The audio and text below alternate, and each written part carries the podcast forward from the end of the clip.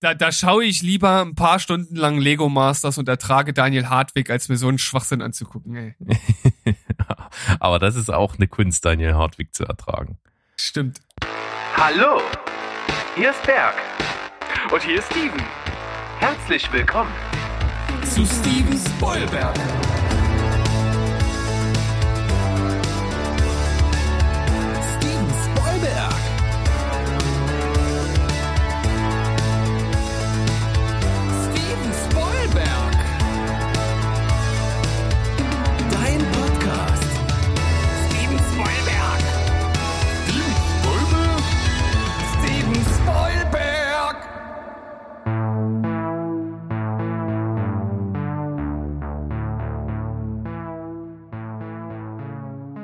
Heidi Ho an alle, wir sind wieder am Start, euer Lieblingsfilm- und Serienpodcast, bekannt unter dem Namen Steven Spoilberg und mit dabei, wie immer, auf der anderen Seite, weil sonst wäre es ja nur Spoilberg. Ohne Steven ist der Steven. Ja, Schön. Hallöchen. Und natürlich mit äh, dem allseits bekannten äh, Stadtpark Johnny. Hi. Wie geht's dir? Ich, ich, ich bin Stadtpark Johnny. Ich weiß nicht warum, aber du hast das jetzt gerade so dir aus dem Hut gezaubert, warum auch immer. Ja, ich habe doch immer, ich habe ich hab so ein Fable für so zusammengesetzte Schwachsinnsnamen, so wie, was weiß ich, Trompeten-Eugen oder äh, Tap Tapeten-Jevgeni oder irgendwie sowas. Das kriegst du ja, kriegst du ja immer mal um die Ohren geschleudert. Und heute ist halt Stadtpark Johnny. Ja, Jal Jalousien Joe. Ja, genau. Du Nicht hast, schlecht. Du, du hast es verstanden. Ja, das Prinzip adaptiert und umgesetzt. Und was wir jetzt mal umsetzen, ist, dass wir mal tatsächlich den lächerlichen Versuch unternehmen, unsere, unseren Quizblock am Anfang ein bisschen zu raffen mal. Wir, wir, verbrauchen manchmal immer so viel Zeit. Wir hatten letztens mal eine halbe Stunde Anfangsblock. Es ist absolut lächerlich, das zu versuchen, ganz ehrlich. Ja, äh, ist es tatsächlich, aber wir versuchen es einfach mal, okay. oder? Ja. Na gut. Dann starte ich einfach mal. Ich habe eine echt tolle Kopfkinonuss für dich vorbereitet heute. Ja. Und ich wünsche dir echt, äh, dass du es rauskriegst, weil ich glaube, das kannst du. Okay. Dann äh, nehme ich jetzt noch mal einen letzten äh, Schlong, äh, Sch Schlong, äh, Schluck von meinem Oolong-Tee und dann können wir loslegen. Finde ich gut. Und da während des Schluckes kannst du dir überlegen, ob du das Produktionsland, das Produktionsjahr oder das Genre als Startkapital nimmst. Tja, du hast ja gesagt, du wünschst dir, dass ich das rausbekomme und die Wahrscheinlichkeit ist, glaube ich, recht groß, wenn ich wie immer das Genre einsacke. Das ist Drama Sportfilm. Uh, das ist ja, hast du mir sozusagen mit dem zweiten noch einen kleinen Tipp mitgegeben. Ja, das muss man ja schon, glaube ich. So, dann, ja, beginne. Äh, ist es ein US-amerikanischer Film? Ja, Äh, ist der Film äh, vor 2000 gedreht worden? Mm, ja. Ich kann dir auf jeden Fall sagen, die Hauptdarstellerin Talia Shire, Talia Äh, Shire. Talia Shire heißt die, ist die Schwester vom äh, berühmten Regisseur Francis Ford Coppola und äh, demnach sozusagen die Tante von Nicolas Cage. Ah, super. Ähm, wurde der Film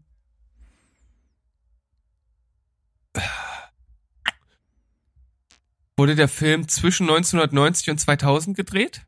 Mm, Nein. Also noch eher. Sportdrama vor 1990. Aha. Das Drehbuch wurde in nur drei Tagen vom Hauptdarsteller selbst geschrieben. Mhm, mhm. Ähm, der Film wurde nach äh, 1960 gedreht, Ja. nach 1970, Ja. nach 1980, Nein. Also zwischen 70 und 80. Nach Adam Riese. Ne, eigentlich ist ja keine Rechenaufgabe, aber Nee. tatsächlich nicht, aber man kann das ja immer mal sagen, um klug zu wirken. Ja. hm, okay. Ein US-amerikanisches Sportdrama 70, 80.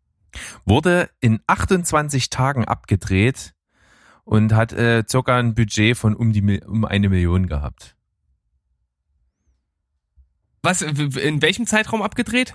In 28 Tagen. 28 Tage. Ah, was, was kenne ich denn? Äh, Ist es ein Boxfilm? Ja. Ist es Rocky? Ja.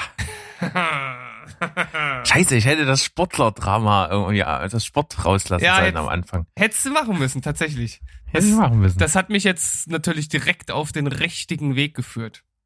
Aber das hat voll Spaß gemacht, weil das ist ein Film, der ist ja schon, der ist ja so mega ikonisch und so in den Geschichtsbüchern, dass es dazu natürlich tonnenweise Trivia gibt Ja. und äh, es halt einfach ein geiler Film ist. Das muss man ja einfach mal dazu sagen. Wobei ich das halt, ich, ich finde es halt total lustig, wenn man sich halt die Kampfszenen anguckt, wie die sich da auf die Fresse hauen, ja.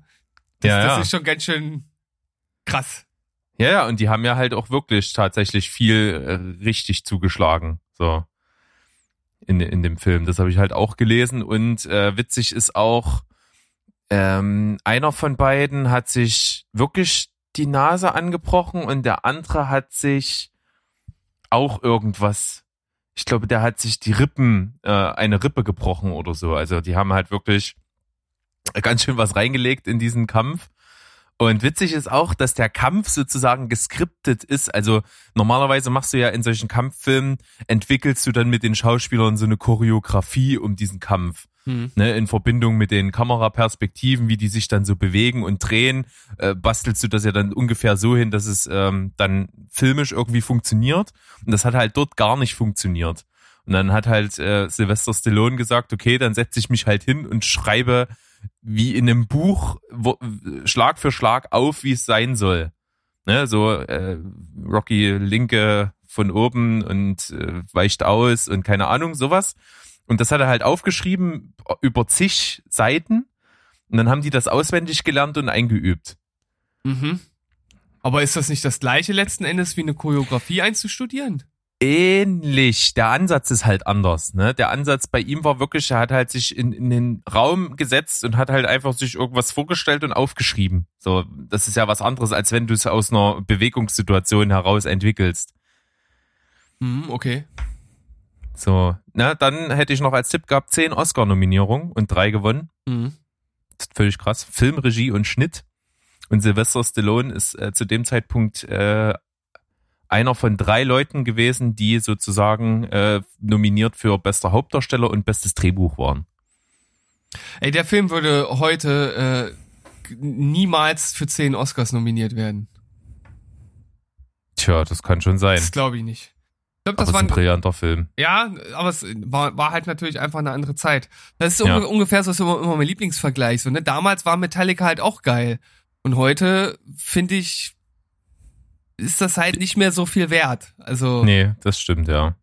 und ich finde das, also, ich will damit jetzt äh, den, den Film nicht entwerten oder so. Ich sage halt nur, dass natürlich die, die Ansprüche und die Sehgewohnheiten, wie wir ja immer so schön äh, festhalten, sich einfach ändern und dass äh, die Filme dann eher wie äh, so aufgebaut sein müssen, wie zum Beispiel Million Dollar Baby. Das zieht halt, ne? Aber ich glaube, so ein typisches Sportlerdrama wie Rocky würde heute nicht mehr so äh, abstauben. Nee, möglicherweise nicht. Aber was ich ja sagen muss, ich habe den ja auch erst sehr spät gesehen, also ich glaube vor einem oder zwei Jahren und fand ihn halt großartig. Das ist einer der Also wenigen Filme von früher, ne? Die du noch Ja. genauso großartig findest, Ja, wie diejenigen, Also die ihn damals erlebt haben. Das hat irgendwie für mich funktioniert. Was ich auf jeden Fall noch sagen kann, was ich auch interessant fand, äh, der Film spielt ja in Philadelphia und die haben sozusagen alles, was äh, in der Stadt spielt, also wenn er halt joggt oder irgendwie durch die Straßen geht oder was auch immer, haben die alles ohne Drehgenehmigung, ohne irgendwelche Ankündigungen, Absperrung, sonst was, also völlig im Guerilla-Style gedreht. Sehr und gut. die, die Menschen, der joggt ja oft über so eine Straße, wo so Wochenmarkt ist und sowas. Und die Menschen gucken dem ja halt auch hinterher. Und es ist halt wirklich, ne, die wissen nicht, warum da jemand läuft, die Straße hoch und runter und das gefilmt wird. und da gibt's auch eine Szene wohl, das habe ich nicht mehr im Kopf, aber habe ich gelesen, wo ein Obstverkäufer ihm eine Orange zuwirft. Ja, Und, und das ist halt auch nicht, das war völlig spontan und es ist aus der Situation heraus entstanden. sehr cool. Ja, fand ich auch gut. Und was ich halt einen der krassesten Facts fand, den ich so geil fand, Sylvester Stallone, das wissen wir ja, da hatten wir schon mal drüber gesprochen, hat ja dieses Drehbuch halt geschrieben, weil er als Schauspieler gerade nicht so richtig Fuß fassen konnte und sich dachte, okay, ich schreib halt das Drehbuch, dann hat er halt das geschrieben, wollte das verkaufen und kein Studio wollte eigentlich das Drehbuch mit ihm in der Hauptrolle haben. Ja, Die wollten zwar das Drehbuch gerne haben, das fanden sie gut, haben ihm 350.000 Dollar dafür angeboten, Hm. wenn er es äh, den verkauft und nicht die Hauptrolle spielt. Äh, und er hatte zu dem Zeitpunkt irgendwie nur so knapp über 100 Dollar selber, war mega arm und hat aber drauf bestanden und als dann die Studios das nicht hingekriegt haben, ähm, mit wenig Budget Schauspieler für diese Geschichte zu finden, haben sie halt dann irgendwann doch gesagt, okay, dann nehmen wir halt dich als Hauptdarsteller. Haben sie ihm abgekauft und der war kurz davor so arm, dass er einen, er hatte einen Hund, den er verkauft hat, weil er ihn nicht mehr füttern konnte Alter. und hat dann kurz danach das Drehbuch äh, verkaufen können, hat den Hund zurückgekauft und der Hund ist im Film auch sein Filmhund. Das ist ja geil. Ja, das fand ich ziemlich krass. Ja, das ist cool. Das ist auf jeden Fall ein ziemlich, ziemlich cooler Trivia-Fakt. Ja, und einen habe ich noch in der ganz berühmten Szene, die halt in die Filmgeschichte natürlich als absolut ikonisch eingegangen ist, die Trainingsmontage am Ende mit den Stufen vom äh, Museum in Philadelphia, wo er dann oben triumphiert. Da gibt's eine Sequenz, das ist mir noch nicht aufgefallen, wo er beim Jubeln wird äh, dann nochmal geschnitten und man die Kamera zoomt auf ihn drauf, wie er jubelt. Und das ist rückwärts. Aha. Also Ja. eigentlich zoomt die raus. Genau, äh, original war es halt eine Kamerafahrt, die rauszoomt und das hat aber mit der Musik und den dramaturgischen Punkt nicht so gepasst und haben sie dies, das umgedreht und ich habe es mir halt bei YouTube angeguckt. Das ist halt total offensichtlich, dass das rückwärts läuft. ist ja cool. Das, musst du dir mal angucken. Einfach mal äh, Rocky Trainingsmontage bei YouTube gucken und dann am Ende gibt's halt den Zoom und der ist halt rückwärts. Aber weißt du, das ist äh, so wie dieses äh, Video, das ist so ein psychologisches äh, Experiment oder aus so einer Experimentenreihe. Ich weiß nicht, ob du das kennst. Äh, da sind so ein paar Leute in einem Raum und du sollst halt, äh, die werfen sich einen Ball zu. Das sind irgendwie so sechs oder sieben Leute, die sich einen Ball immer zuwerfen. Du sollst äh, die Pässe, die die mit dem weißen T-Shirt machen, die sollst du zählen. Und Mhm. ähm, das, das machst du dann. Und äh, dann wirst du halt gefragt, ja, und wie viele Pässe haben sie? Und dann äh, wirst du halt noch gefragt, haben, haben sie auch den Affen bemerkt? Und dann wird halt das Video nochmal gezeigt und dann geht halt, während die sich dort den Ball zuwerfen, halt so einer im Affenkostüm durch, stellt sich mitten in den Raum, macht nochmal so eine Trommelbewegung auf die Brust und geht halt wieder raus. Und das merkst du halt nicht, weil du nicht drauf achtest. Weil Das du halt total abgefahren. weil du halt so fokussiert bist auf den Rest und wahrscheinlich ist das so ähnlich in der Szene auch. Ne? Du bist halt so drin irgendwie, dass dir halt nicht auffällt, dass auf einmal alles rückwärts läuft. Sehr witzig. Coole Sache. Also, Rocky, Megafilm, wer nicht gesehen hat, nachholen. Ach so, und ein Fakt, stimmt, den habe ich hier noch stehen. Äh, ge ge- geil ist auch noch, ähm, im Film hat äh, der hat Rocky zwei Schildkröten. Link und Kaff. Und, und die hat Sylvester Stallone nach dem Dreh behalten als Haustiere und laut seiner Aussage leben die aktuell noch. Ja, na gut, Schildkröten, ne? die können ja auch ein paar Ja, Jahre. ja. Auf dem, Also auf der dem hat sie noch und die leben noch. Das ist ja cool. Ja, richtig gut. ja, also wir haben jetzt auf jeden Fall schon mal dadurch Zeit gespart, dass ich so unglaublich gut war heute. Ja, aber dafür wieder jetzt, äh, weil wir drüber viel reden mussten, weil ich halt coole Facts hab dort. Ja, das stimmt. Ja, so, dann bin ich jetzt einfach mal dran und hoffe mal, dass ich auf den richtigen Trichter komme bei den Schauspielern, die ich jetzt ersetzen soll. Ja, äh, und zwar, äh, also das ist jetzt tatsächlich ein, ein Film oder eine Filmreihe, wo man einen Haufen Schauspieler neu besetzen könnte.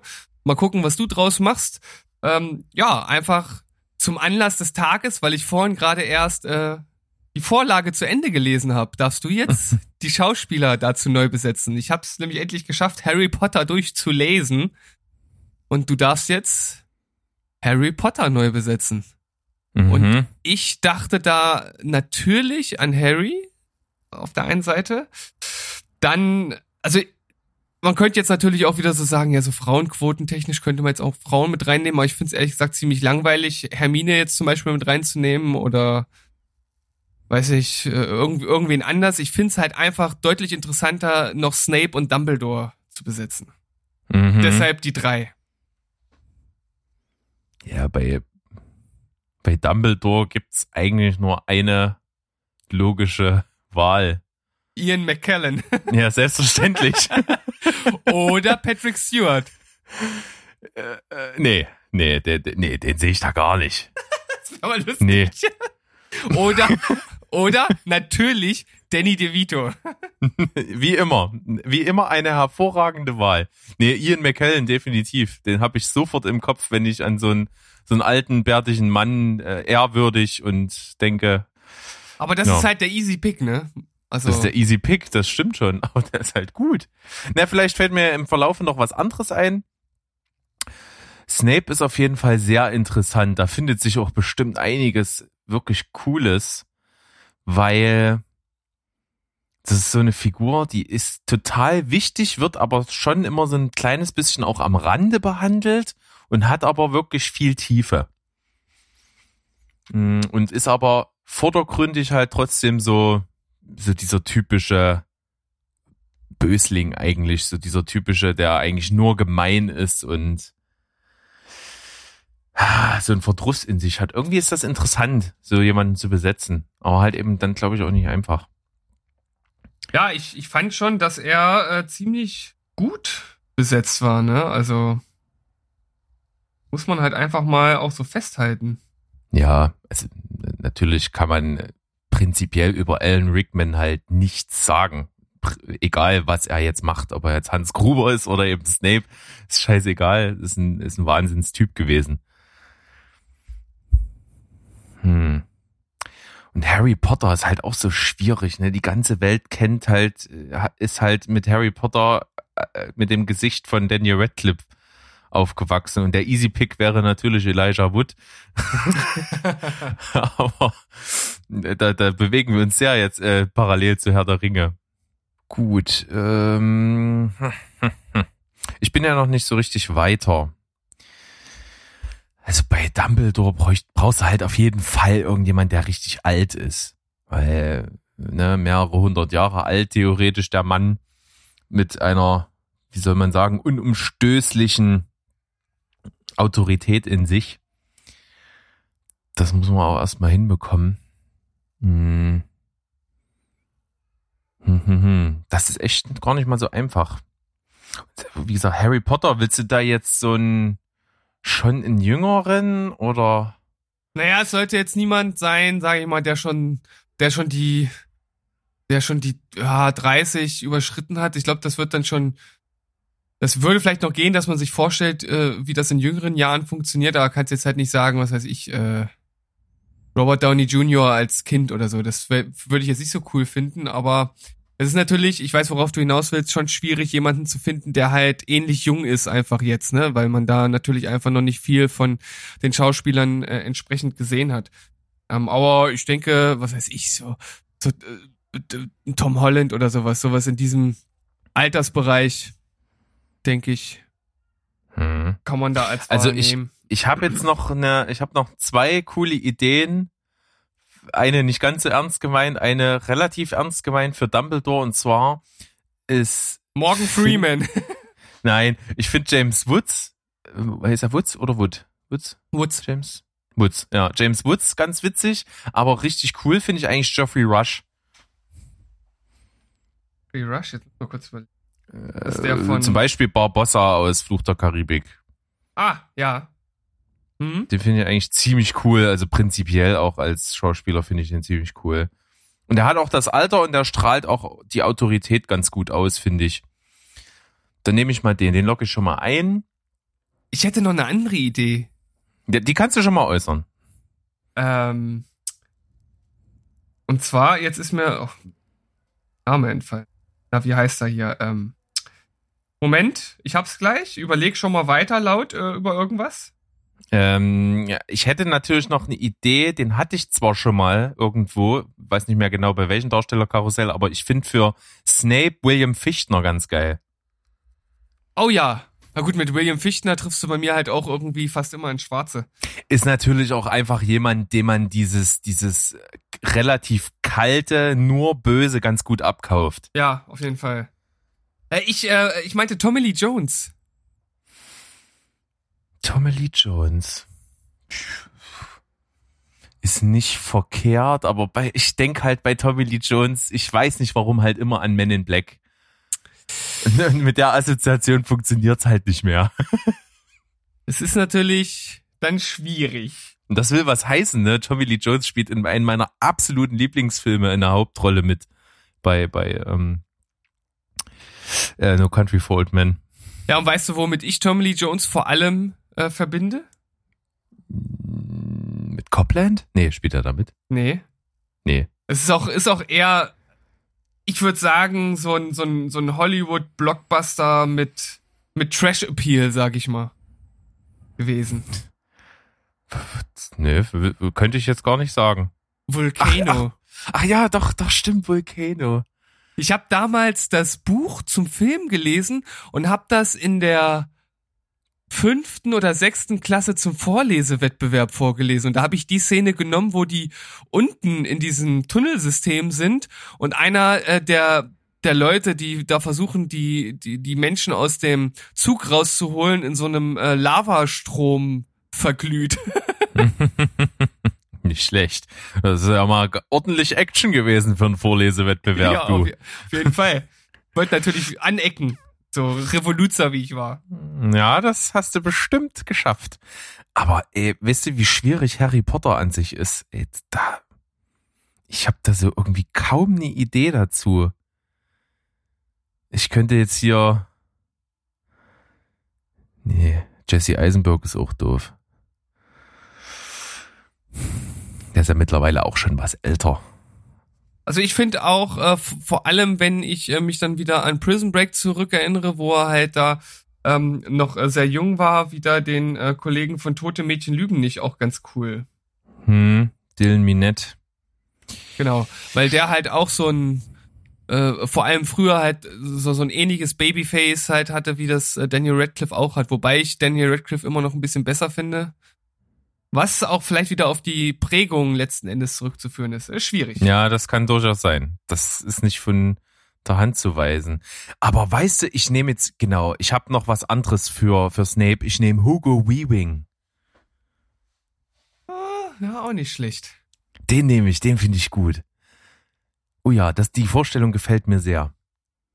Der ist zwar jetzt mittlerweile auch schon ganz schön gealtert, aber man kennt ihn ja so aus Matrix und sowas. Das, äh, das Bild, was man so von ihm da hat, das geht schon ganz gut klar. So, da habe ich ja schon mal also Hugo Weaving und Geoffrey Rush. Ah, so ein so jüngerer Schauspieler, da bin ich halt echt nicht so drin. Muss ich echt mal zugeben. Das sind ja auch meistens so die Newcomer, wenn die sich noch nicht wirklich irgendwie rausgespielt haben, dann kennt man meistens deren Namen auch nicht. Und ich kann mir, auch wenn er großartig, wenn ich ihn großartig finde, ich kann mir nicht Timothy Chalamet als Harry Potter vorstellen. Es funktioniert nicht. Dann nimm ihn Es, nicht. nee, ich kann es mir nicht vorstellen. Ist ein super Schauspieler, passt altersmäßig, glaube ich, auch ganz gut so. Aber nee. Nee. Das geht gar nicht. Der, der junge Andy Samberg. Andy Samberg kann alles spielen. Was komödiantisch ist, weil ich glaube jetzt nicht unbedingt, dass er was Ernstes spielen kann. Keine Also, Ahnung. Seine Zeit wird kommen. Ich bin gespannt. Mit der Nase. ah, Mann, ey. Nee, also ich. Ich. Du weißt, du hast vorher die Marschroute ausgegeben, dass wir unter einer halben Stunde bleiben. Ja, ich, kann, ich krieg's nicht hin. Ich, das ist so schwierig. Äh, Ich. Also, aus Ermangelung von Alternativen bin ich trotzdem irgendwie bei einem noch sehr jungen Jesse Eisenberg, den ich das ganz gut zutrauen könnte. Aber das ist nur aus Ermangelung von Alternativen, weil nee, das ist, das ist alles irgendwie nicht. Aber es heißt doch nicht nischt. Nee, das stimmt. Ja. Ach, es, nützt, es, es nützt ja nichts. Es, es nützt ja nischt. Nee, ich muss das nehmen. Muss das jetzt äh, nehmen. Alles mir klar. nichts Besseres einfällt. Dann kommen wir, dann kommen wir zur Auswertung. Zur vernichtenden Auswertung. Für, für Harry Potter äh, nehme ich das gerne hin. Die anderen finde ich eigentlich ganz gut. Also ich finde, Jesse Eisenberg, so als junger Typ, hat er auf jeden Fall auch so dieses, dieses Babyface-typische. Also so ganz schlecht finde ich es nicht. Aber ich denke, da hätte man auf jeden Fall noch was Besseres finden können. Ich sage mal eine 6, 6,5 ist aber trotzdem wert, weil es ist jetzt, ist ja jetzt kein völliger Fail. Bei, also Hugo Weaving, ich habe mir eben die Bilder nochmal angeguckt und äh, dachte dann so, ja doch, das ist schon geil. Ähm, hätte William Fichtner hier aber tatsächlich besser gefunden, weil er einfach diese Snape-Hakennase hat.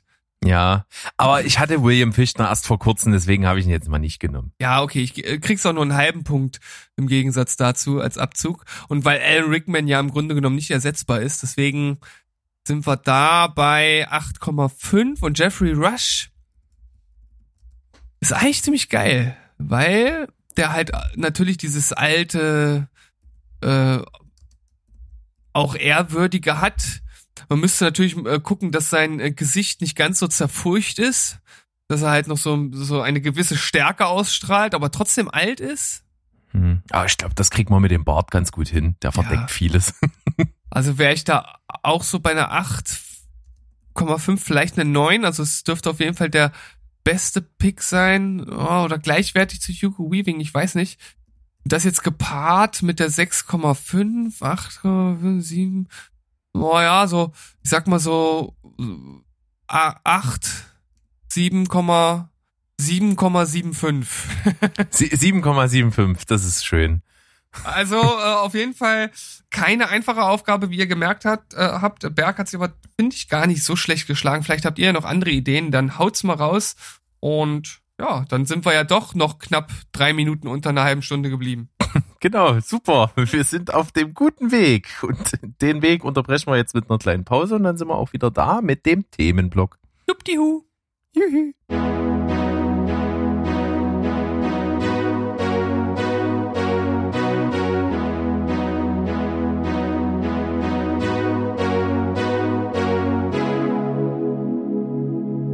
So, Steven und Stadtpark Johnny sind zurück.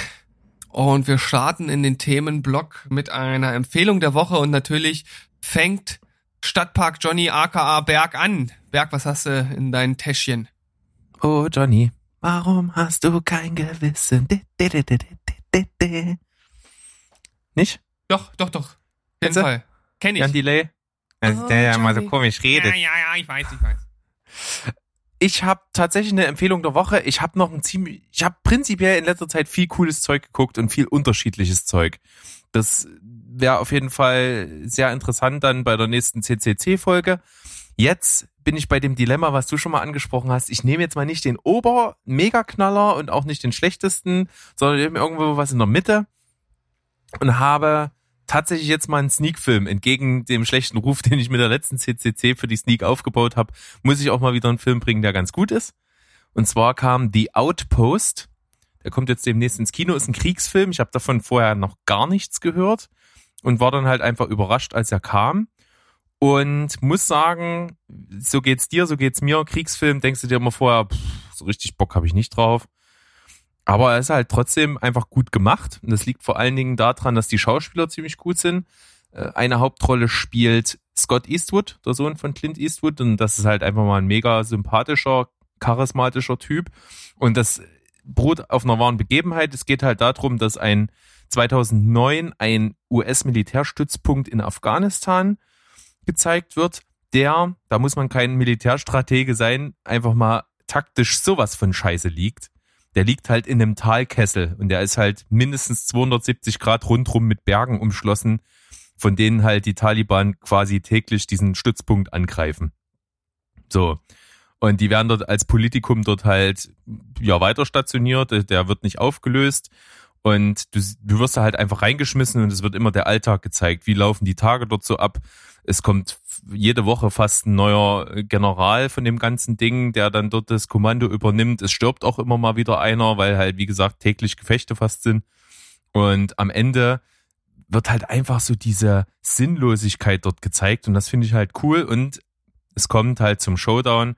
Es sickert durch, als der Stützpunkt aufgelöst wird, dass es halt nur noch irgendwie zwei, drei Tage sind oder so und es sickert halt durch und die Taliban wollen ein Zeichen setzen und dann greifen halt 400 Taliban diesen mit 50 oder knapp 60 Mann bemannten Stützpunkt an und dieses Gefecht, das geht im Film dann, also im letzten Drittel über über eine, über eine halbe Stunde, also fast 40 Minuten oder so, ist nur dieses Gefecht und das ist halt so geil inszeniert. das sieht mega eindrucksvoll aus. Man hat total das Gefühl, drin zu sein. Die Kameraführung ist brillant. Die Action oder die Begebenheiten sind halt gut geschrieben. Und die Schauspieler sind halt sehr, sehr gut. Wie gesagt, nicht nur Scott Eastwood, auch die anderen machen einen super Job. Und deswegen kann ich den Film eigentlich empfehlen. Wenn man sich überwinden kann, einen Kriegsfilm zu gucken, dann kann man sich den angucken, weil man hat wirklich das Gefühl, irgendwie richtig gut drin zu sein. Mhm. Habe ich auch noch nicht von gehört. Klingt auf jeden Fall natürlich sehr imposant, was die Endszene betrifft. Ja, die ist echt gut. Und äh, Orlando Bloom spielt eine kleine Rolle als Soldat. Und drei Soldaten, die bei dem originalen Gefecht dabei waren und dort stationiert waren, spielen auch im Film mit. Einer spielt sich sogar selbst. Und die anderen beiden haben Cameo-Auftritte und haben tatsächlich halt mitproduziert, sodass der Film halt so nah an der Wirklichkeit wie möglich irgendwie dann wird.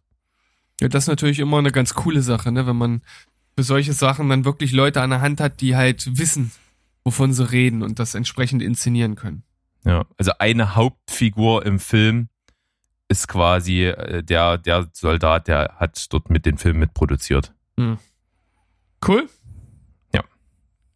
Und der wird von einem ziemlich coolen Schauspieler, von dem ich noch nichts gehört habe, gespielt. Der heißt äh, Caleb irgendwas Doppelname Laundry oder sowas. Mhm. Der ist auf jeden Fall mega krass, finde ich. Also der hat einen super Ausdruck. Nicht schlecht. Was würdest du denn dem Film für eine Note geben? Ich glaube, ich habe eine 7,5 oder sowas gegeben. Ja. So die Größenordnung, habe mich noch nicht so ganz entschieden. Cool. Dann, was gab's bei dir?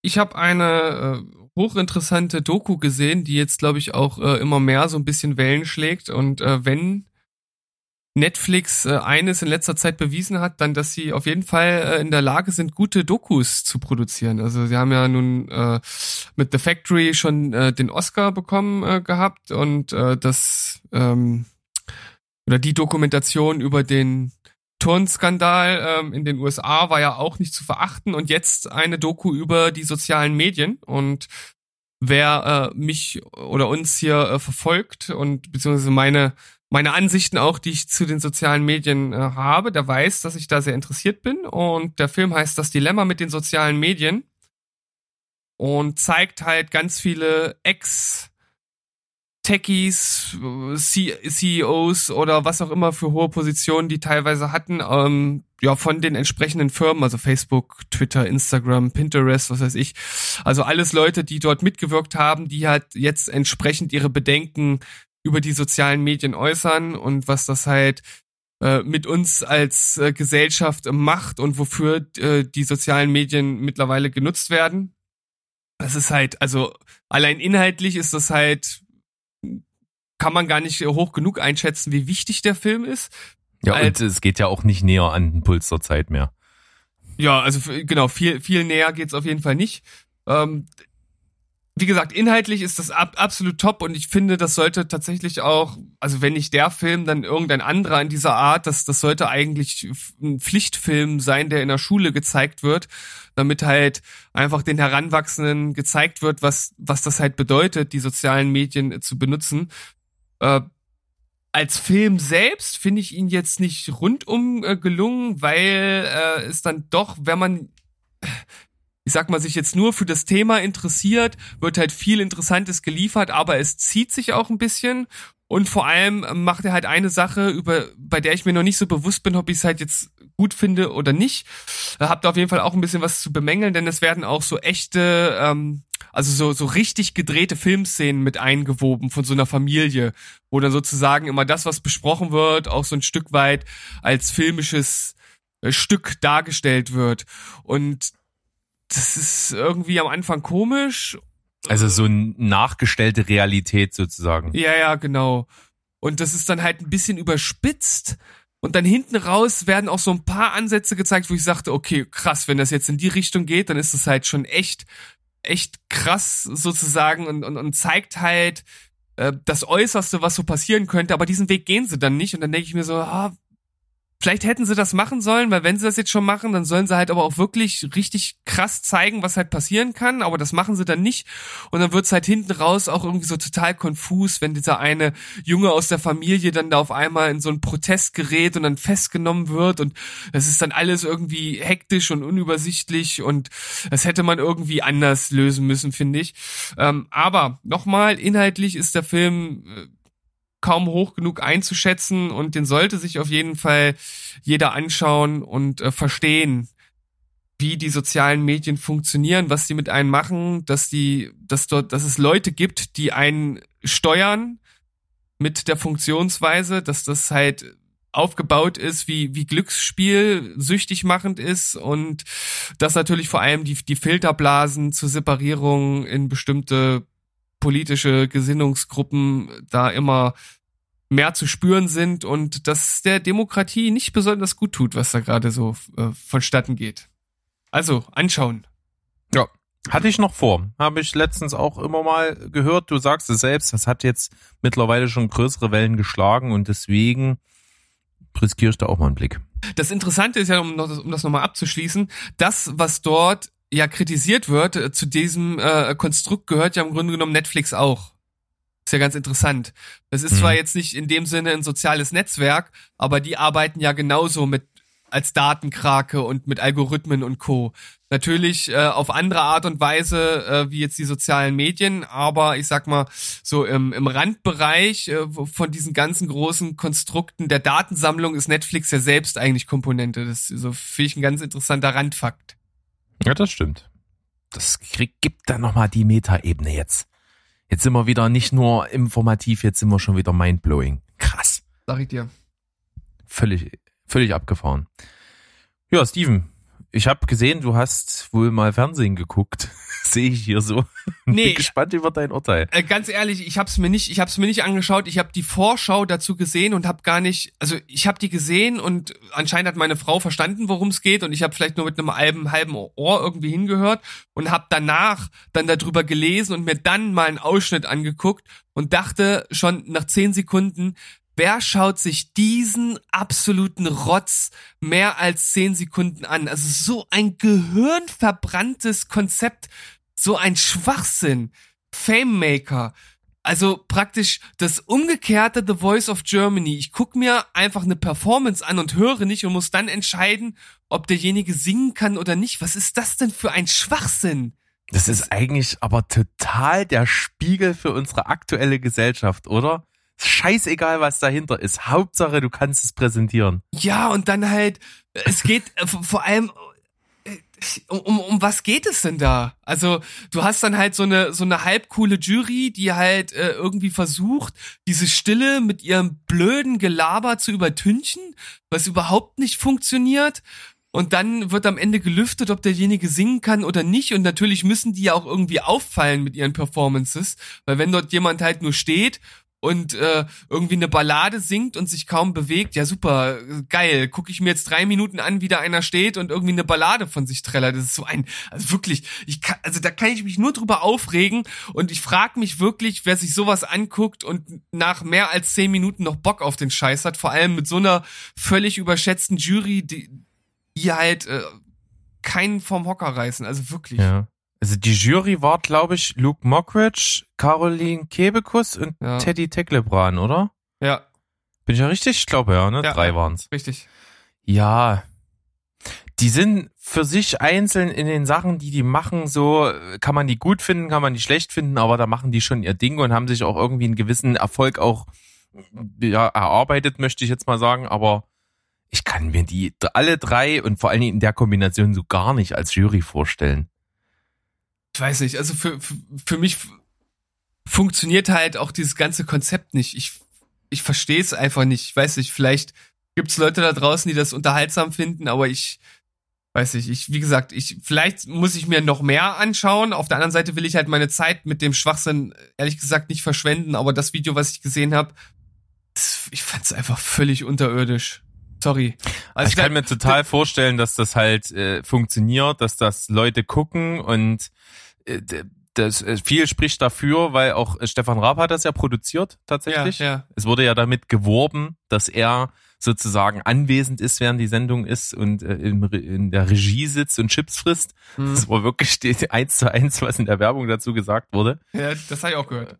Äh, und der, der weiß ja, was, was die Leute für eine Scheiße sehen wollen. Und der hat ja schon mal damals oder vor vielen Jahren geäußert, dass, dass er, er ist ja eigentlich ein total bescheidener Typ, zurückgezogen, will eigentlich nur sein Ding machen und hat gesagt, solange mir Pro7 für die Scheiße, die ich hier mache, das Geld hinterher wirft, mache ich das halt auch einfach weiter. Hm. So, und das ist halt, der weiß halt ganz genau, ähnlich wie Dieter Bohlen, auch wenn er sich anders gibt, was die Leute für, für eine Scheiße sehen wollen. Und ja, dann sagt er sich halt, nur mache ich halt die Scheiße, wenn ich dafür mit Geld zugeschmissen wäre. Also, ja, kannst du wiederholen, schrecklich. Sorry. Gut. Naja. Sorry. Ähnlich wie das Promi-Boxen. Ja, Ich hatte irgendwie keine Lust. Ich war, äh, ne, das kam ja freitags und ich hatte so keinen Bock, irgendwie was Anstrengendes zu gucken und dachte mir, lässt du mal laufen und äh, ja, es kam halt wie immer eigentlich im Fernsehen fast nur Schrott und das war so das kleinste Übel, weil da hast du halt immerhin noch so ein bisschen Drama, wenn sich diese sogenannten Prominenten dann halt, äh, bevor sie sich auf die Schnauze hauen, halt noch zudissen. Äh, Das hat so einen gewissen Unterhaltungsfaktor, der natürlich mit viel Fremdschämen verbunden ist und mit sehr äh, viel Sensationsgeilheit. Ja, okay, gebe ich zu, aber das ist äh, echt unterirdisch Kacke. naja, vor allem, also früher, als die mal angefangen haben mit Promi-Boxen, da waren das ja zumindest noch annähernd Promis und heute sind das halt irgendwelche äh, Brüder der Nichten von irgendwem, der irgendwann mal in einer Reality-Show geboxt äh, oder aufgetreten ist oder so und da vielleicht auch Leute geboxt hat, keine Ahnung. Ähm, aber also das, das, wo sind das denn Promis in, in, in welcher Realität? Tja, ich weiß es nicht. Es sind auf jeden Fall, so wie ich mitgekriegt habe, viele, die in irgendwelchen Reality-Formaten mitgemacht haben, so Love Island und, und Big Brother und solche Sachen. Und da haben sie ja auch nur mitgemacht, weil sie irgendwie Influencer oder weiß der Geier irgendwas sind, was halt kein Mensch kennt. Also, ja, kannst du ins Skat drücken. Ja. Komm, red, reden wir nicht weiter drüber. Kommen wir lieber zu anderen Thema. Da, da schaue ich lieber ein paar Stunden lang Lego Masters und ertrage Daniel Hartwig, als mir so einen Schwachsinn anzugucken. Ey. Aber das ist auch eine Kunst, Daniel Hartwig zu ertragen. Stimmt. So, dann äh, sind wir jetzt einfach mal bei einer Sirene. Machen ganz kurz einen Spoiler-Teil. Ja, Tenet. Es gibt nämlich zu Tenet eine Theorie im Film, die, ich habe sie mir mal durchgelesen und mal so die Anhaltspunkte genommen, nicht abwegig ist. Ja, und zwar geht's um den Charakter von Robert Pattinson. Äh, ich habe gerade Neil heißt er, ne? Neil, ja. Dass das in Wirklichkeit der Sohn des Bösewichts sein soll, der also sozusagen zu der eigentlichen Zeit, zu der der Film spielt, noch ein kleiner Junge ist. Dass er sozusagen aus der Zukunft kommt und äh, ja, über die Jahre anscheinend viel zurückgereist ist, um dahin äh, zu gelangen, wo er jetzt ist, um das zu machen, was in dem Film passiert. Sozusagen. Also das kann man nicht anders zusammenfassen. Ne? Also es funktioniert im Kosmos des Films schon ganz gut, weil er auch vieles dafür spricht, denn der Protagonist hat sich ja halt auch sehr eingesetzt eben für ähm, diese Familie, für die Frau, dass die mit ihrem Sohn fliehen kann und das da liegt ja natürlich nahe, dass er einfach die Mentorenrolle für den kleinen Jungen übernommen hat, ihn über viele Jahre halt ausgebildet hat, um ihn dann eben in der Zukunft irgendwann mal äh, durch die Zeit zurückzuschicken, um äh, sich selbst sozusagen, sein jüngeres Ich zu rekrutieren. Ja. Ja, spannend. Also ich meine, äh, so- sowas traut man ja halt auch Nolan gerade zu, ne, dass der halt so eine Sache mit einbaut, die dann entsprechend von der Fangemeinde entschlüsselt werden. Und manchmal sind es nur Theorien, aber hier wirkt es, wie gesagt, durchaus plausibel. Aber das ist ja wieder mal, bleibt es nicht aus, dass dann so die, die Leute, die im, wahrscheinlich im wahren Leben Verschwörungstheoretiker sind, hier dann auch nochmal auf den Plan treten und dann solche kleinen Details raussuchen, wie dass der Junge, der wird ja Max genannt und mit vollen Namen heißt er ja wahrscheinlich Maximilian, weil es ein Franzose oder aus Frankreich kommt. Und Maximilian hinten mit L-I-E-N wenn du das rückwärts nimmst, was natürlich die Prämisse im Film ist mit Zeit rückwärts und vorwärts und sowas, ist es dann halt Neil. Ja. So. Das ist wieder so ein Ding, wo ich mir denke, okay, ihr könnt jetzt aufhören, Knebstoff zu schnüffeln, es ist okay. Warum Naja. denn nicht? Naja, warum denn nicht? Das, das klingt mir sehr abgefahren. jetzt stell dir mal vor, der hätte nicht, nicht Max äh, gehießen, sondern äh, Bartholomäus. Und dann, dann hätten die die gleiche Theorie da draus gesponnen. Ja, das ist auf jeden Fall ein bisschen komplizierter.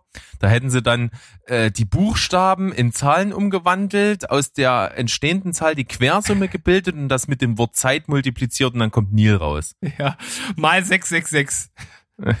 genau. Und, und dann äh, noch äh, mit dem äh, plus das Wort Trump und dann haben wir das. dann haben perfekt. wir, also das ist auf jeden Fall die, die Gottformel. Nicht schlecht. Was auf jeden Fall auch eine Gottformel ist, ist der nächste Trailer, den wir hier besprechen heute. Es gab ja eine Filmstartskritik, die du mir rübergeschickt hast zum upcoming, äh, warum rede ich jetzt eigentlich Englisch? Zum, zum, zum nächsten kommenden, ja, vielleicht Hit. Wir wissen es noch nicht genau, denn er be- bedient sich nämlich auch einer gewissen Zeitprämisse, denn wir sind in einer und täglich grüßt das Murmeltierschleife beim Film Palm Springs. Ja, gab es ja in den letzten Jahren immer mal wieder solche Filme oder auch Serien, die diese Prämisse irgendwie aufgreifen. Und äh, hier ist es auf jeden Fall zum ersten äh, halt ganz cool, dass äh, Andy Samberg eine äh, Hauptrolle spielt. Damit ist es ja schon gekauft. Damit ist es im. Grunde genommen schon gekauft. Und dann haben wir natürlich auf der anderen Seite noch äh, Colette. Mutter. Die, die, die Mutter, genau. Die Mutter. Ah, äh, Milio Miliotti. Kristen Miliotti, genau, die dann letzten Endes, äh, ja, du hast es ja schon gesagt, sozusagen in Verweis auf How I Met Your Mother die Mutter gespielt hat. Und die beiden, die brillieren ja auf jeden Fall sehr schön zusammen. Und äh, es ist auf jeden Fall dahingehend ein bisschen anders. Das ist natürlich erstmal ziemlich abgedreht und überdreht ist, auch vom Humorfaktor. Und dass die beiden zusammen halt immer wieder diese Zeitschleife erleben. Ich weiß gar nicht genau, ob es das schon mal in anderen Filmen gab, dass immer zwei zusammen die Zeitschleife erleben. Weiß Das habe ich mich auch gefragt. Und das fand ich eben, ich habe da in meinem Verstand, in den ich rumgekramt habe, nichts gefunden und dachte mir, okay, das finde ich eigentlich mal so ein bisschen einen anderen Ansatz, dass halt einfach zwei in der Schleife sind und das auch wissen und voneinander wissen und die Schleife zusammen verbringen. Und ja, das birgt auf jeden Fall sehr viel Potenzial, um aus diesem vielleicht schon etwas ausgelutschten Konzept noch ein paar andere Gags rauszuholen. Und der Trailer lässt Großes vermuten, genauso wie die Kritiken. Also schaut's euch an. Sobald es äh, irgendwo erhältlich ist, ich konnte leider nicht rausfinden, wie der veröffentlicht wird. Hm. Werden wir auf jeden Fall beobachten und wenn wir ihn gesehen haben, natürlich drüber sprechen. Ich gucke mir definitiv an, Andy Samberg sowieso schon.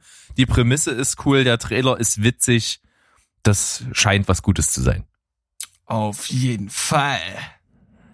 So, jetzt hast du schon deine spannende Stimme aufgesetzt, denn wir kommen zu einer Filmreihe, die an Spannung nicht zu übertreffen ist und die so viele Fans weltweit hat. Und diese Reihe, die gibt es schon so lange. Die Rede ist natürlich von James Bond und da natürlich jetzt mit dem letzten Film mit Daniel Craig, die Ära Craig als James Bond Darsteller zu Ende geht, ist ja so langsam mal höchste Eisenbahn, mal nach einem neuen Bond Darsteller zu suchen. Ja, und es gibt Gerüchte, Berg. Gibt Gerüchte. Die gibt's. Was sagst du zu den Gerüchten? Finde ich gar nicht so schlecht. Kann ich mir gut vorstellen. Ich habe mir schon mal gesehen in, in ein, zwei Filmen. Und zwar ist die Rede von Henry Golding, der angeblich zu einem Casting äh, da gerufen wurde. Es wird so ein bisschen so gemunkelt. Und es passt natürlich auch ein bisschen, weil wir wissen ja, dass die Filmindustrie sich in den letzten Jahren vermehrt, aber eben jetzt heute sehr, sehr krass eben darum bemüht, halt die üblichen ausgetretenen Pfade ein bisschen zu verlassen und halt eben vor allen Dingen Minderheiten oder ähnlichen ja, unüblichen, äh, sage ich mal, Gruppen da irgendwie eine, eine, eine Bühne zu geben. Und Henry Golding hat ja, sage ich mal, asiatische Wurzeln. Und das ist für das James Bond Franchise schon ein ganz großes Ding. Ja, Also auf, auf jeden Fall. also das ist ja so eine Filmreihe, die lebt von ihren eigenen Klischees und von ihren eigenen Regeln und die zu brechen kommt meistens nicht gut an, aber man kann das glaube ich wie so ein Pflaster machen, ne? Einfach abreißen, dann tut das mal weh, der Aufschrei ist groß und dann interessiert es halt niemand mehr. Ähnlich war es ja im Grunde genommen mit Daniel Craig selbst auch. Ja. Daniel Craig hat ja auch typische, das typische Bild erstmal, was man von einem James Bond hat, äh, völlig umgekrempelt. Und äh, vor allen Dingen in Casino Royale hat er ganz typische James Bond Sachen halt einfach nicht gemacht. Also, wenn er gefragt wird, äh, wollen Sie Ihren Martini geschüttelt oder gerührt und er antwortet halt, sehe ich so aus, als würde mich das interessieren, ist das halt ein Bruch mit der Tradition und das hat schon Aufschrei gegeben, aber im Grunde genommen ist es dann durchaus einer der bedeutendsten Darsteller dann doch mit geworden, glaube ich, mittlerweile. Ja, hat ja auch ziemlich überragende Filme äh, aus der Reihe gedreht. Also, wenn man mal ein Quantum Trost äh, außen vor lässt, sind das eigentlich ziemlich großartige Filme gewesen. Ja. Wobei auch Spectre jetzt auch nicht so der überragende war. Ja, den hätte ich jetzt auch als nächstes sozusagen in die Reihe schon gesetzt, aber es sind auf jeden Fall mit Casino Royale und äh, Vor allem Skyfall natürlich. Skyfall schon ganz schöne äh, Raketen am Start und der neue sieht ja jetzt auch nicht äh, von schlechten Eltern aus. Also Ich bin gespannt. Wir werden es ja irgendwann mal erfahren, wenn er dann endlich dann doch mal anläuft und dann bilden wir uns einfach ein Urteil. ich bin ja immer noch für Idris Elba, aber ich glaube, der ist auch ein bisschen zu alt, ne? Mittlerweile schon, ja. Aber der wäre gut gewesen. Es war ja schon damals zu Pierce Brosnans Zeiten, als die dieser Ära-Wechsel angestanden hat, war auch schon mal ein äh, schwarzer Schauspieler im Gespräch. Und zwar hat er auch mitgespielt. Ich weiß aber nicht, wie er heißt. Ich, der ist auch jetzt kein mega bekannter Schauspieler. Hm. Der hat aber auch als Agent äh, beim äh, MI6 dort mitgespielt. Und äh, der war mal ganz kurz auch gehandelt für die Nachfolge.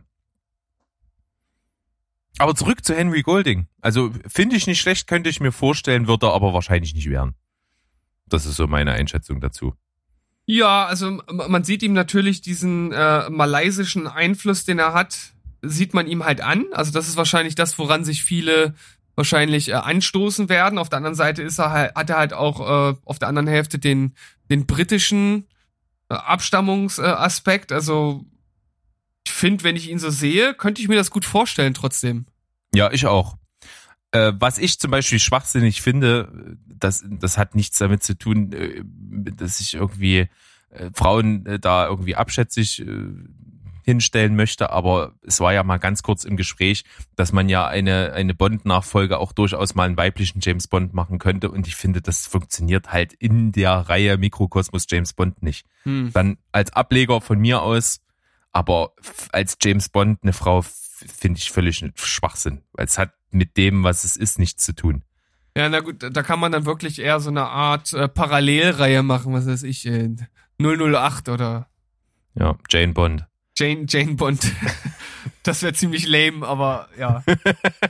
Das Wieso? Es ist naheliegend, das Naheliegend ist manchmal gut. ja, na gut. Wenn du das sagst. Warum nicht? Was haben wir noch im Gepäck? Tja. Also Soll ich mal gleich anknüpfen an das? Ja, mach mal.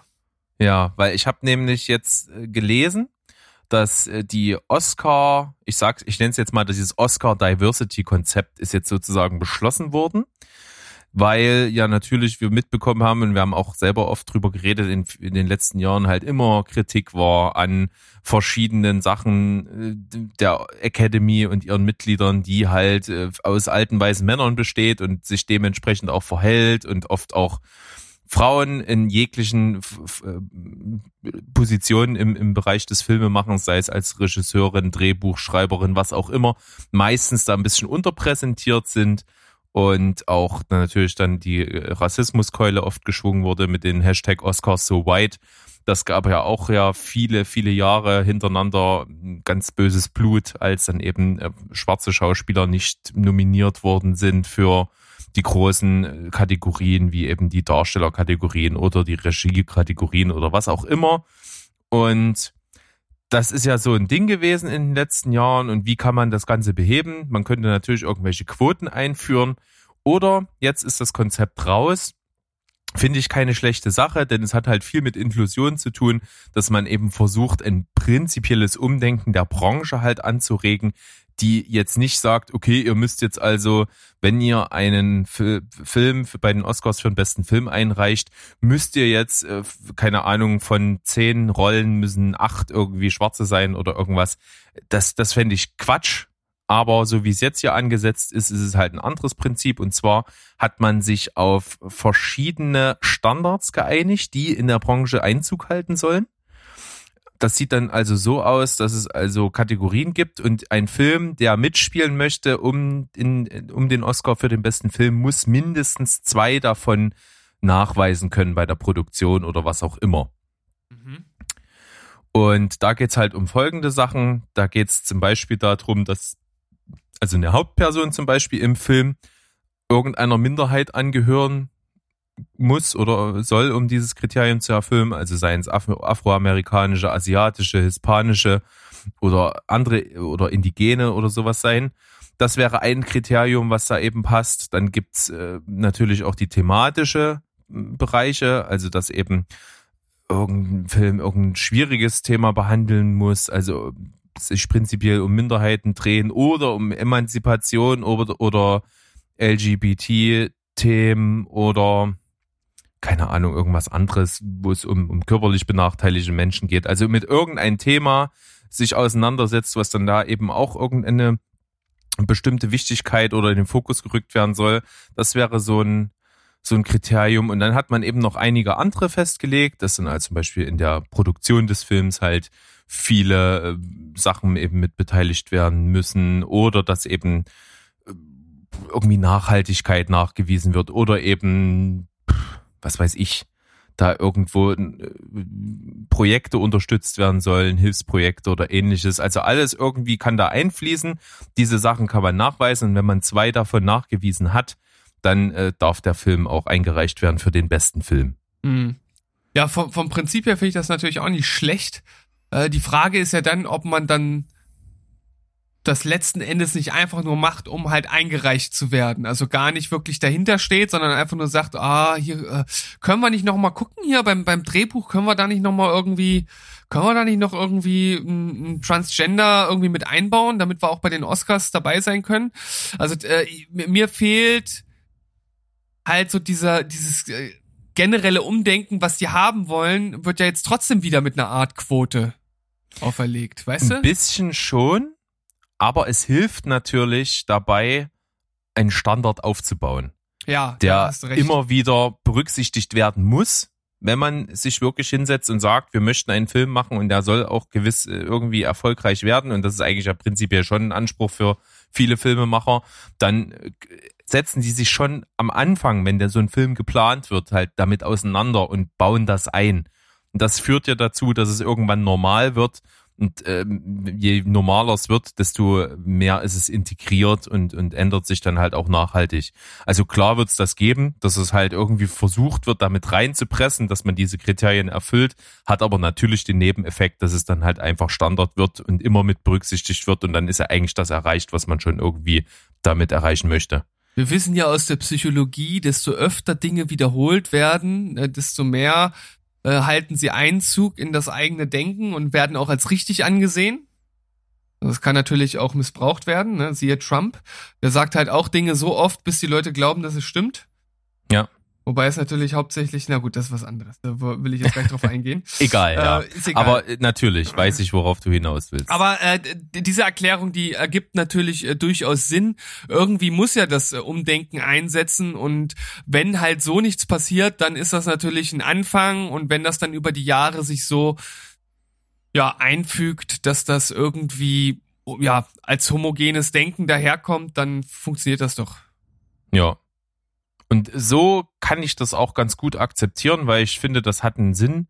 Und wir haben uns ja vor kurzem drüber unterhalten, ne, Filmproduktion als Klimakiller, ja oder nein? Und was müsste man in Zukunft tun, um das einzubauen? Das ist ja im Grunde genommen nichts anderes. Wenn man für die Branche den Standard festlegt, dass halt eine Filmproduktion einen Beauftragten haben muss für diese Nach Nachhaltigkeits- und Umweltthemen und das dann umsetzen muss anhand gewisser Kriterien, die einfach für alle festgelegt werden, dann hält das halt einfach Einzug und jeder muss sich Gedanken drüber machen und dann hat's halt auch Sinn. Ja, wobei ich, ich sehe hier einen ganz kleinen Unterschied, dass halt diese, äh, diese Regeln, die jetzt zum Beispiel beim Klima und so auferlegt werden, die werden halt auferlegt, weil sie halt ein bestimmtes Ziel erreichen sollen, die prinzipiell den Filmemachern egal sein könnten. Also ich sage ja nicht, dass die alle ihre Filme machen und denen ist völlig egal, was mit dem Klima passiert. Ich denke, viele haben da trotzdem ein Gewissen für. Aber rein theoretisch könnten die sagen, ist mir halt scheißegal, was mit dem Klima ist, ich muss mich aber trotzdem dran halten, weil es eine Vorschrift ist. Und bei der anderen Sache geht's ja auch darum, dass sie dadurch was erreichen, nämlich eine Nominierung bei den Oscars, weil sie das halt haben wollen und deshalb machen. Verstehst du? Ja, der Aber- Unterschied ist definitiv da. Aber, Aber sch- schlägt beides natürlich in eine ähnliche Richtung. ja, da hast du recht. Ich wollte ich wollte nur darauf aufmerksam machen, dass ich mitgedacht habe. Das hast du damit vollumfänglich nachgewiesen und das finde ich gut. Sehr schön. Ja. Ich, ich würde sagen, äh, eins äh, äh, möchte ich mit dir gerne noch besprechen. Äh, ich weiß nicht, du wirst wahrscheinlich die Kritik noch nicht gesehen haben und ich weiß auch gar nicht, ob du generell diesen Hype oder, oder Skandal oder Shitstorm mitbekommen hast zum Film äh, Cuties, beziehungsweise Mignons. Ich, äh, Mignon wahrscheinlich eher, ne? Ist ja ein französischer Film. Mhm. Hast du was Nein, gar nicht. gehört? Ja, ich auch. Nee. Überhaupt nicht. Ich habe nur gesehen, dass unser allerliebster Filmkritiker äh, äh, Wolfgang M. Schmidt eine Analyse zum Film rausgehauen hat. Und bei dem Übrigens deine Empfehlung der Woche von letzte Woche und sehr, sehr, sehr, sehr, sehr, sehr 50-50 aufgenommen worden. Was hatte ich da empfohlen? Wolfgang M. Schmidt so, und die so. Filmanalyse. Ja, und äh, der ist wirklich, der polarisiert volles Brett. Wir haben es äh, auf jeden Fall den Beweis bei uns im Social Media drin. Das war wirklich fast 50-50, wie die Menschen den aufnehmen. Ja, ganz, ganz ehrlich, das wundert mich nicht. Also, Nee. Dieses Ergebnis kann ich nachvollziehen, weil er natürlich aneckt und vor allem, ja, schon, also man muss sich halt auch damit beschäftigen, was er sagt. Man kann das halt nicht einfach so nebenher schauen, sondern man muss halt ein bisschen mitdenken und wenn man da halt keine Lust drauf hat, dann funktioniert das Ganze natürlich nicht und auch seine neueste Kritik, äh, die ich jetzt auch äh, tatsächlich selbst ein bisschen kritisieren muss, äh, muss ich mal sagen. Ähm, da geht's wie gesagt um den Film Cuties, das ist ein äh, französischer Film und da geht es um ein schwarzes französisches Mädel, elf Jahre alt, in einer senegalesischen Familie aufwachsend mit islamischem äh, Hintergrund und alles sehr, sehr streng. Und sie äh, lernt halt andere Kiddies in der Schule kennen, die halt eine Hip-Hop-Tanzgruppe haben. Und äh, die tanzen Hip-Hop, so wie das dann halt auch die erwachsenen Hip-Hop-Tänzerinnen machen. Also sehr sexualisiert und das Ganze dann natürlich dargestellt mit elfjährigen Mädels ist, ich sag mal, diskussionswürdig. Und äh, Netflix hat sich halt dazu hinreißen lassen, äh, anstatt das Originalposter zu nehmen, was eher wie so ein Coming-of-Age-Film aussieht, so eine Tanzszene aus dem allerletzten äh, aus, ja, aus dem allerletzten Drittel des Films äh, zu nehmen und als Poster äh, ja, aufzuziehen, wo sie wirklich in sexualisierten Posen zu sehen sind. Und das gab halt einen riesigen Aufschrei und Wolfgang M. Schmidt kritisiert halt, und das auf jeden Fall auch zu Recht, dass erstmal dieses Poster völlig aus dem Zusammenhang gerissen kritisiert wird, also ohne den Film gesehen zu haben, weil der Film äh, das Ganze definitiv anprangert. Äh, trotzdem bleibt halt das Problem, dass in dem Film diese sexualisierte Darstellung trotzdem mit diesen jungen Darstellerinnen halt dargestellt und gefilmt wurde. Und da bleibt halt die Frage, ob das, ob man sowas halt machen sollte, um auf die Thematik aufmerksam zu machen, oder ob es nicht andere Wege gibt, das halt zu vermitteln. Und er äh, hat halt vier Punkte, die er in seiner Kritik äußert, in der er sagt, dass diese Darstellung, so wie es gezeigt wird, das halt nicht sexualisiert darstellt oder nicht erregend darstellt. Und er erläutert das auch. Und ich kann seine Kritik auch nachvollziehen, aber das Problem ist, dass er das halt wieder aus einer sehr ja, aus einer sehr philosophisch äh, äh, ich sag mal äh, tiefen Richtung betrachtet, wie das halt, ich sag mal, jetzt natürlich ein Pädophiler oder andere Leute, die sich das äh, anschauen, wahrscheinlich halt einfach nicht sehen und erkennen. Und da ergibt das halt für mich nicht Sinn, dass er das halt äh, legitimisiert. Also ich finde es halt schon problematisch, das halt darzustellen. Ich habe den Film noch nicht gesehen, muss ich dazu sagen. Also ich äh, kritisiere jetzt ein, auch ein bisschen ins Blaue, ähm, äh, ohne jetzt äh, zu sagen, dass das eine oder das andere richtig falsch ist. Ich finde es halt nur schwierig, halt zu sagen, naja, man kann das ja so und so sehen, zum Beispiel, dass die Kameraperspektiven, wie das dargestellt wird, sagt er, das sind halt nicht aus den Augen der Zuschauer oder aus den Augen von männlichen äh, Perspektiven, sondern dass das halt über die Smartphones gezeigt wird oder aus der Perspektive der, der Zuschauer, die am Ende in dem Publikum äh, sitzen und die halt teilweise auch schockiert sind, ähm, dass das also Perspektiven sind, die halt das Ganze nicht als etwas Objektives zeigen, sondern sehr, sondern auch sehr subjektiv geprägt. Und äh, ja, kann ich halt nachvollziehen, aber finde es halt trotzdem schwer. schwer. Es ist ein schwieriges Thema, weiß ich nicht. Ja, kann ich total nachvollziehen. Das Problem ist ja am Ende immer, du kannst halt Sachen erklären und auch die Hintergründe nachweisen und vielleicht dann wirklich zu dem Punkt kommen, dass es halt so okay ist, wie es gemeint ist. Trotzdem änderst du ja nicht den Blickwinkel äh, von den Menschen, die es unbedingt anders sehen wollen. Ja. Und das ist ja pr praktisch eigentlich bei allen Themen immer dasselbe. Du kannst halt auch, äh, wenn, wenn du jetzt mal dir als Beispiel nimmst, was wir jetzt vor kurzem auch hatten im Zusammenhang mit ihm, diese Kritik zum Otto-Film, kannst du natürlich halt äh, sagen, okay, es ist eindeutig nachweisbar, dass diese Szenen in dem Film antirassistisch sind, aber es gibt halt ja trotzdem Menschen, die sich hingestellt haben und sagen, das ist halt total rassistisch und es ist mir egal, was ihr dazu sagt, ich finde das rassistisch und die änderst du damit halt nicht. Hm. Das ist halt immer so ein ganz, ganz schwieriges Ding. Ist auch interessant, dass du den Film jetzt nochmal ins Spiel bringt, weil er das selbst in der Kritik auch äh, macht, denn äh, da ist halt im Grunde genommen das gleiche passiert wie jetzt hier mit diesem Plakat. Es wurde also einfach etwas aus dem Zusammenhang gerissen und als ja entsprechend entweder sexistisch oder äh, nicht sexistisch, ja doch sexistisch auch und natürlich das Ganze noch mit diesem jugendlichen Aspekt ähm, dann herausgestellt worden und bei Otto war es halt, dass diese Szene genommen wurde und gesagt wurde, die ist halt rassistisch und wenn man sich die so ohne den Film anguckt, dann könnte man auch den Eindruck haben, aber sowas muss natürlich immer im Kontext bewertet werden. Und äh, ich sag mal, in unserer heutigen kurz, äh, ja, kurzlebigen oder ADHS-Gesellschaft, da ist man natürlich nicht mehr in der Lage, sich mal erstmal das ganze Werk anzugucken, bevor man halt kritisiert und das in den Gesamtzusammenhang einzubetten. Ja, genau. Also wir bleiben eigentlich immer beim selben Fazit. Das geben wir euch auf jeden Fall auch mit dem, mit diesem Thema hier nochmal mit. Immer mit der ganzen Sache beschäftigen, alle Seiten angucken und für sich entscheiden. Das ist immer ganz wichtig. Ja. Also ich bin gespannt, wie dieses Thema von unserer Zuhörerschaft aufgenommen wird. Vielleicht hat ja einer äh, oder eine diesen Film schon gesehen und kann sich dazu äußern. Die Meinung, die ich zu dem Film gelesen habe, die sind wirklich sehr gespalten. Also es gibt welche, die wirklich meinten, finden das absolut widerwärtig, äh, was dort äh, halt äh, stattfindet. Und andere haben geschrieben, sie können halt den Aufschrei nicht nachvollziehen. Ja, schreibt mal, was ihr dazu denkt. Ich weiß ehrlich gesagt noch nicht, ob ich mir den anschaue oder nicht. Kann ich euch noch nicht sagen. Okay. Ich übrigens auch nicht. Ich habe bis jetzt davon nicht gehört und äh, ist jetzt nicht so, dass es mich so anspricht, dass ich sagen würde, ich guck's mir jetzt an.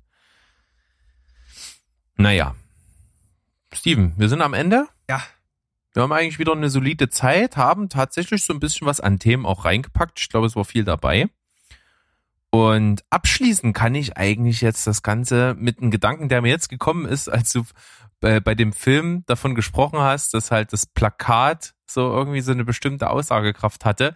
Ich habe mich nämlich erinnert, dass ich noch einen Fakt zu Rocky habe. Oh.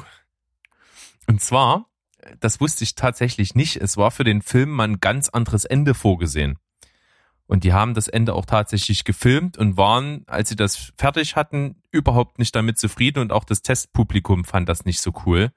Denn das Originalende ist so, dass der Kampf sozusagen zu Ende ist, Apollo Creed eindeutig gewinnt und Rocky im Prinzip, ja, äh, natürlich traurig drüber ist und dann halt den Ring verlässt und Richtung Umkleiden geht und dann halt auf Adrian trifft, mit der, die, die ihn halt dann äh, an die Hand nimmt und die laufen halt in diesen Tunnel äh, aus der aus der Arena irgendwie raus und werden dann von hinten gefilmt und das ist so die letzte Szene.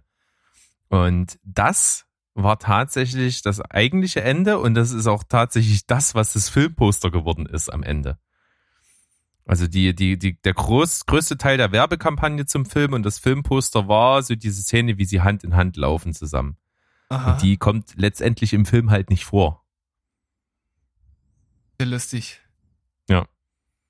Und äh, das Ende, was sie dann halt sich ausgedacht haben, dass eben äh, Adrian dann in die Halle kommt, so die letzten äh, Züge des Kampfes sieht und er halt dann eigentlich ihm egal ist, wie es Urteil ist und nur nach ihr ruft und so und wie sie zum Ring rennt, das was ist, was ja absolut in die Geschichte eingegangen ist als Ende. Adrian! genau das. Das äh, haben sie dann sich ausgedacht und waren damit äh, völlig cool und begeistert, dass es doch so dann gemacht haben. Haben das, glaube ich, auch nur an einem Tag nachgedreht. Das war also wirklich ein Nachdreh. Und ja, scheint absolut funktioniert zu haben. Und sie haben damit halt äh, dramaturgisch für den Film erreicht, dass halt so dieser, dieser Aspekt des Boxkampfes eigentlich in den Hintergrund rückt und diese, diese menschliche Entwicklung und Beziehung halt in den Vordergrund kommt, weil das Testpublikum auch dann mit dem eigentlichen Ende so den Eindruck hatte, dass es nur um den Kampf und das Gewinnen geht und dass so diese Beziehung zu ihr halt irgendwie, äh, irgendwie so nebensächlich aus dem Film herausfadet. Hm. Und das haben sie ja dann mit dem Ende definitiv dann entgegengewirkt und so wie es jetzt ist, ist es halt einfach geil, fetzt. Fetzt, also da hast du jetzt nochmal einen rausgehauen zum Schluss. Da können wir uns ja jetzt völlig beruhigt verabschieden mit Tschüss, Ciao und Goodbye. Bleibt spoilerfrei und boxt eine Runde. Mit Bergs Mama.